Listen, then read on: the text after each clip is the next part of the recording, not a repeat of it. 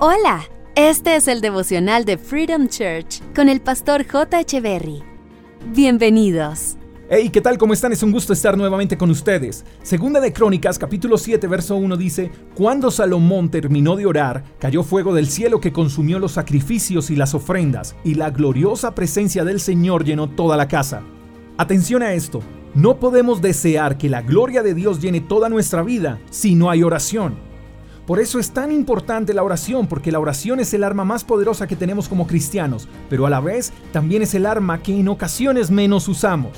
Y no la usamos por varias razones. Entre esas razones están porque no sabemos orar, porque no nos gusta orar, porque preferimos que otros oren por nosotros y porque creemos que con que ore mi mamá y mi abuela por mí es suficiente. Y la oración es como un rifle. A cada soldado se le entrega un rifle para que pueda ir a la guerra. Atención, nadie puede ir a la batalla con el rifle de otro. El rifle es personal, pero cuando batallamos juntos y usamos todos el rifle, es más fácil ganar la batalla. ¿Qué quiero decirte con esto? De nada sirve que te conformes con la oración que hacen otros por ti si tú no oras. Tienes que usar tu rifle. Por eso es que la oración es algo que involucra a todos, no a unos cuantos. Porque todos tenemos la capacidad de comunicarnos, todos tenemos la capacidad de hablar y de expresarnos. Y Dios quiere llenar tu vida con su gloriosa presencia. Dios quiere llenar tu casa con su gloriosa presencia. Pero eso depende más de tus oraciones que de las oraciones que hacen los demás por ti. Dice el pasaje que la gloriosa presencia del Señor llenó toda la casa. Eso quiere decir que Dios lo llena todo.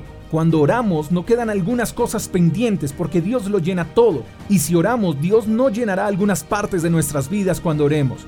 Cuando lo hagamos, Dios llenará toda nuestra vida, toda nuestra casa de su gloriosa presencia. ¿Vale la pena orar? Claro que sí.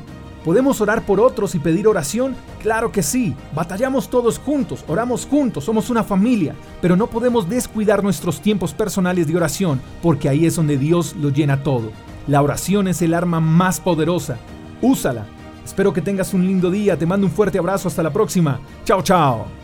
Gracias por escuchar el devocional de Freedom Church con el pastor J. Echeverry.